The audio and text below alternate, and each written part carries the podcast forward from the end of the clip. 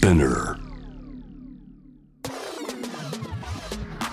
Hey listeners, how's it going? I hope to learn more about the world of music with you guys today. Friday Music Booster FAKY のアキナです。そろそろクリスマスイエーイ私、クリスマスが一番好きなホリデーで、結構ね、アメリカと日本の文化が違うとこもあって、これね、私、何年も日本にいて、本当に意味わかんないことがあるんですけれども、日本人っ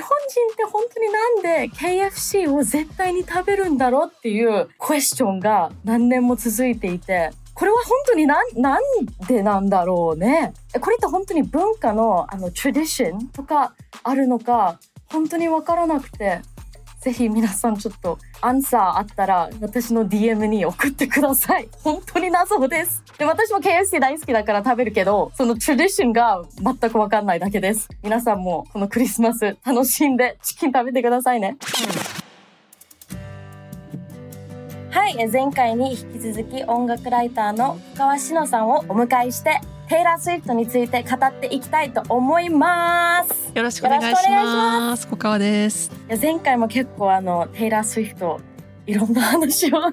していったんですけれどももうちょっとサウンドサウンドに関してちょっと話していきたいんですけれどもあの前回もちょっと話したんですけども、2010年代っていうのは、まあいろんなメディアで言われてるのは、この時代はポップスの時代だったっていうふうに言われてるんですね。それはどういう意味かというと、い、ろんな音楽がもうポップになり得る時代だっていう話なんですよ。た例えばヒップホップとかロックとか R&B とかっていうふうにジャンル分けするのではなくて、ヒップホップ的なものも R&B 的なものもブルースもそれこそカントリーも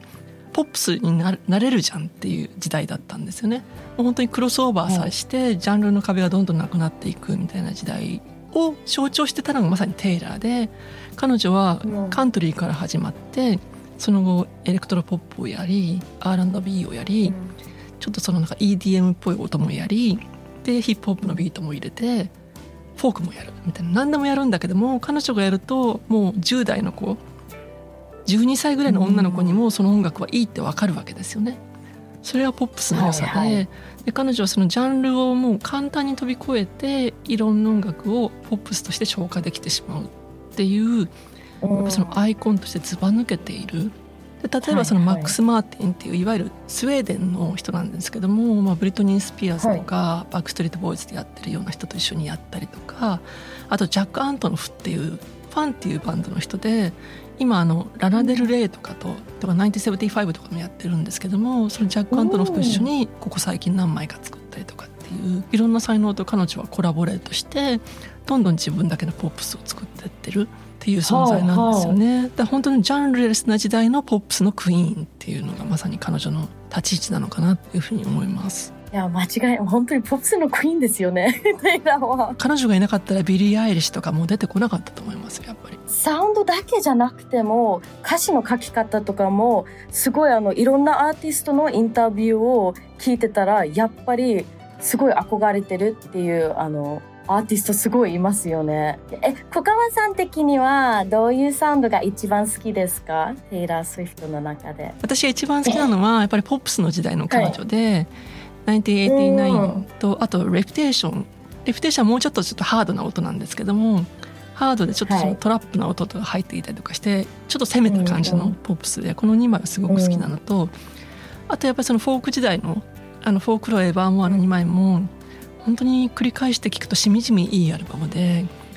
そのなんかキラキラなポップスからすごいなんかそのしっとりしたフォークまでここ何年かのテイラーの作品っていうのはどれも素晴らしいですね。だから。いや間違いないですね。あの私もテイラーの曲はもちろん大好きなんですけれどもミュージックビデオも面白すぎてですよね。全部大好きです。うんうん、American American Girl っはい。て感じがすごい爆発してて、うん、特に一番大好きなミュージックビデオは、えっと、デリケートはいはいはい。っていう曲なんですけれども、もうまずはストーリーラインがすごい素晴らしくて、もうすごい有名人じゃないですか、テイラーは。だから画面しか見えてないっていう、多分自分のうん壁。だけどこのミュージックビデオでは、なんかそれがもう自分的にもう嫌だみたいな感じで、もうインサイドまで見てほしいっていうあのミュージックビデオなんですけれども、もうすごい変顔とか、なんかおかしく踊ったりなんか絶対にポップスターやっちゃダメな動きをこのミュージックビデオで思いっきりやってるからなんかそういうとこもどんだけ有名になっても本当に変わってないとこが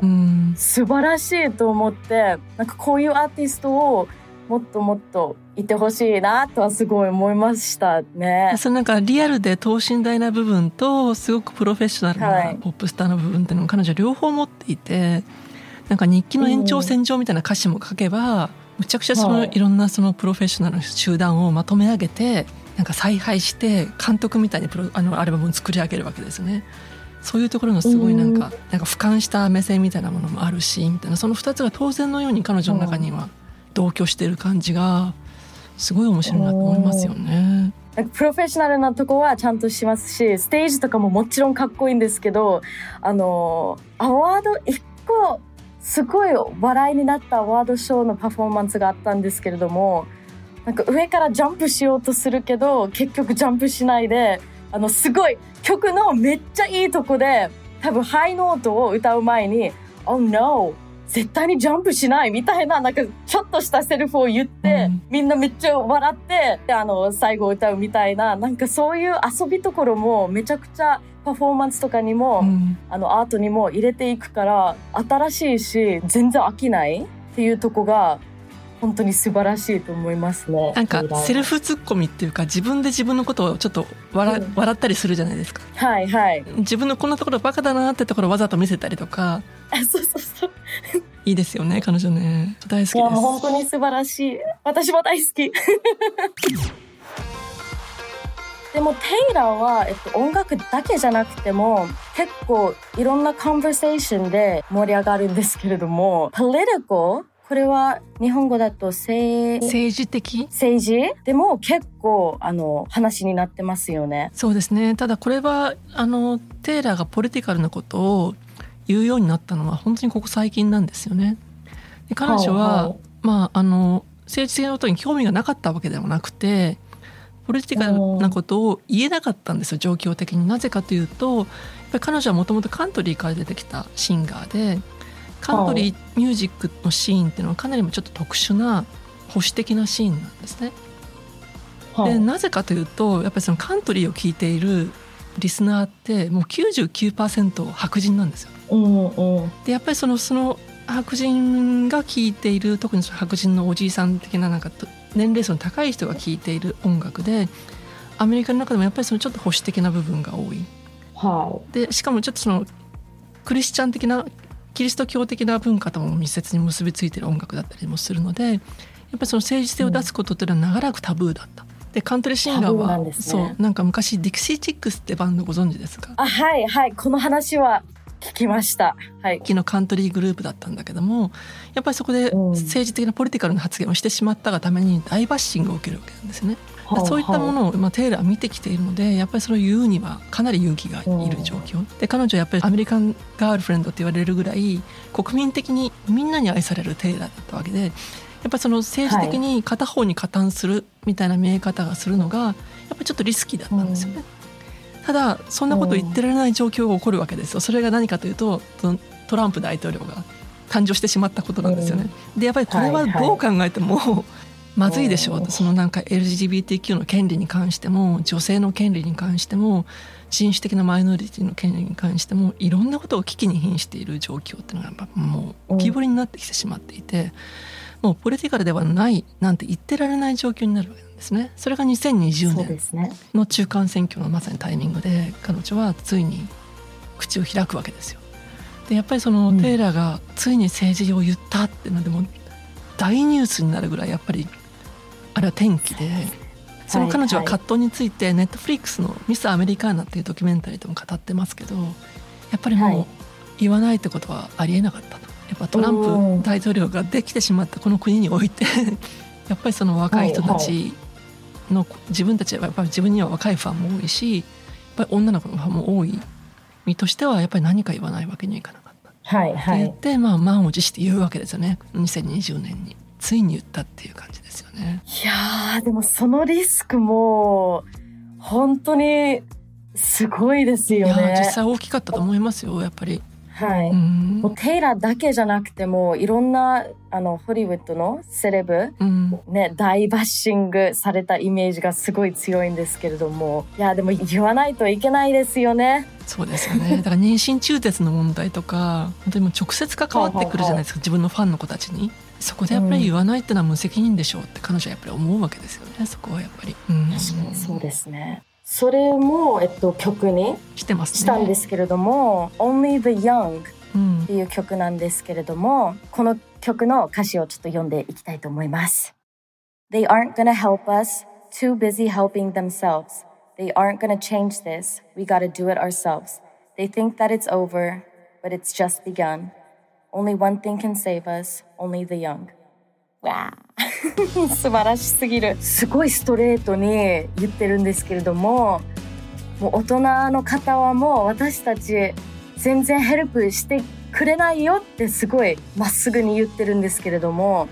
本当に大人たちは自分しか考えてないっていうすごいストレートな歌詞ですね。だからもう若い子たちがやりたいことあれば自分たちでやらないといけないって私たちが世代を変えていかないとどうにもならないっていうすっごいストレートでなんだろう本当に頑張んなきゃっていう気持ちになるような歌詞ですねこちらは。大人は手にならないと。もう自分たちでどうにかするしかないっていうね。若い子たちに団結を求める歌ですよねこれはだから。そうですね。もう若い世代がもうこれからいろいろ変えないといけない。っていう曲ですね。いやでも本当に思うんですけれどもまあテイラー一番最初からテイラーをサポートしてるファンたちでもボーボーティングエレクションをできる年にはなってるから、うん、確かにテイラーを言えることあったら絶対に言った方がいいし若い子たちも多分ポップスコルチャーが一番入ってきやすいな気がしててだからもう本当にこういうほん賢いなテイラーとかの話を聞いた方が多分一番入りやすいし。選挙に行こうって彼女が言うことってすごく大きくて実際にこの中間選挙の時にテイラがみんな選挙に行こう登録しようって言ったらテネシー州の若い層のその投票の登録率が上がったっていう実際の統計があったりとかして、やっぱすごい影響がある。えでもそれどどう思います？セレブを自分のそういうスタンスを使って、うん、自分の話をみんなに、えっと、広がるのが結構タブーなイメージあるんですけれどもどう思います？そこら辺って。まずその政治的な発言をアーティストがするのタブーかどうかっていう、よく言われるじゃないですか。はいはい。そもそも大前提として例えばブルースとかえーと、うん、ヒップホップとかロックンロールっていうのはもうそもそもポリティカルな音楽なんですよね。これは、うんうん、なぜかっていうとこの3つはどれもその黒人音楽から端を発していてやっぱりそのその根底にあるのは奴隷制だったりとか貧困の問題人種差別の問題ってものがそもそも根底にあるところから始まった音楽なのでそれはもちろんポリティカルですよね、はい、ヒップホップなんてむちゃくちゃポリティカルな音楽ですしパンクロックだってむちゃくちゃそうですし、例えばビリー・ホリデーなんてまさにその奴隷制について書いた曲たくさんあるわけですよね。だからそもそもなんかその政治的な発言をするのはタブーではないっていうか当たり前だっていうシーンが一方にあるんですよ。ただやっぱりそのポップミュージックと言われるものより幅広い音楽を網羅して、まあ、売れる音楽を作ってる人たちの中にはやっぱりそのなんか保守的なファンもいればリベラルなファンもいる、うん、でその片方に加担するのはどうなんだっていう動きも確かにあるんだけどもやっぱりその最近はどんどんその意識が変わってきている、はいはい、にやっぱその今の Z 世代の子たちってむちゃくちゃポリティカルですよね基本的に。うんうん、やっぱりそのそうですね。あの気候問題の件にしてもそうですし人種の件にしてもそうですしその女性の権利の問題にしても、はい、当たり前にどんどんポリティカルな世代が育ってきているのでポップミュージックもどんどんそれに適応した形になってきていると思いますね。例えばビリー・アイリッシュとかもむちゃくちゃポリティカルなことを言うしあとオリビアロド・ね、ロドリゴとかも,、もう自分のステージでそのもう妊娠中絶の問題とかもガンガン言うわけですよ。でもちろんレディー・ガガも言うし、やっぱりそのどんどんそのなんか特にアメリカやイギリスのポップスの世界においてはもう全然言うことが当たり前になってきています。ただそれはやっぱりそのリスナー層のメンタルも変わったからっていうのも大きいと思うんですけど。うんうん、そうですね。もう本当に小川さんがさっき言った通りにもう結構当たり前に曲でそういうメッセージがもう何年間も続いてきてるからコンバーセーションでなんか口で言ってるだけでこんなにバッシングされるのは、うん、私にはあんまり意味わからなくて。だってもう今までもずっと歌詞歌詞で言ってきてることだからそうですね。なんかタブーとは全く思わないですね。個人的には。2016年ってすごいターニングポイントで Z 世代のアーティストが出てきたのはそのぐらいの時代でかつトランプ大統領が誕生した年でもあり、うん、またイギリスがブレグジットが決まっちゃった年でもあるんです。はいはい、でやっぱりそれによって若い子たちはすごいショックを受けるわけですよ。やっぱブレグジットなんてイギリスで言えばもう本当に若い子たちにとってはもう悪影響しかないわけですよね自分たちの未来において選択肢が狭まっちゃうわけですから。でまあトランプ大統領が出てきてしまうとそれも自分たちの世代にももろに影響がある。やっぱりその2010年代後半ぐらいがどんどんその若い世代が当たり前にポリティカルな若いポップスが出てきたっていうのはやっぱりそのなんか世の中的な自然だったのかもしれない。そうですねいやなんかテイラーみたいなアーティストがこういうなんだろうなんかプッシュプッシュしてくれてるから今の若い子たちも自信を持って自分の意見とかを言えてる気がするし私がもう大好きな人がこんなに言えるんだって思ったら自分も絶対に言えるようになるしそうですねもう本当にすごい存在ではいると思います。もう音楽だけじゃなくてもそうですね。もう本当に素晴らしい。いやもう今日もすごいいろんなテイラーの話をできてまた新しい学びいっぱいでした。ありがとうございます。こちらこそ楽しかったです。ありがとうございます。改めて全部のアルバムを聞いてみたいと思います。2回にわたってテイラについて話してきました小川さんありがとうございましたありがとうございました Friday Music Booster は毎週金曜日にニューエピソードが配信されます。スピナーのほか、Spotify、Apple Podcast、Amazon Music など主要なリスニングサービスにてお聞きいただけます。ハッシュタグは、ハッシュフライデーアンダーバーミュージックアンダーバーブースター。メッセージの宛先は概要欄にあるメッセージフォームのリンクからお願いします。また今回紹介した楽曲のリンクを概要欄にまとめておきました。チェックしてみてください。Thank you for listening. This was Akina. Bye!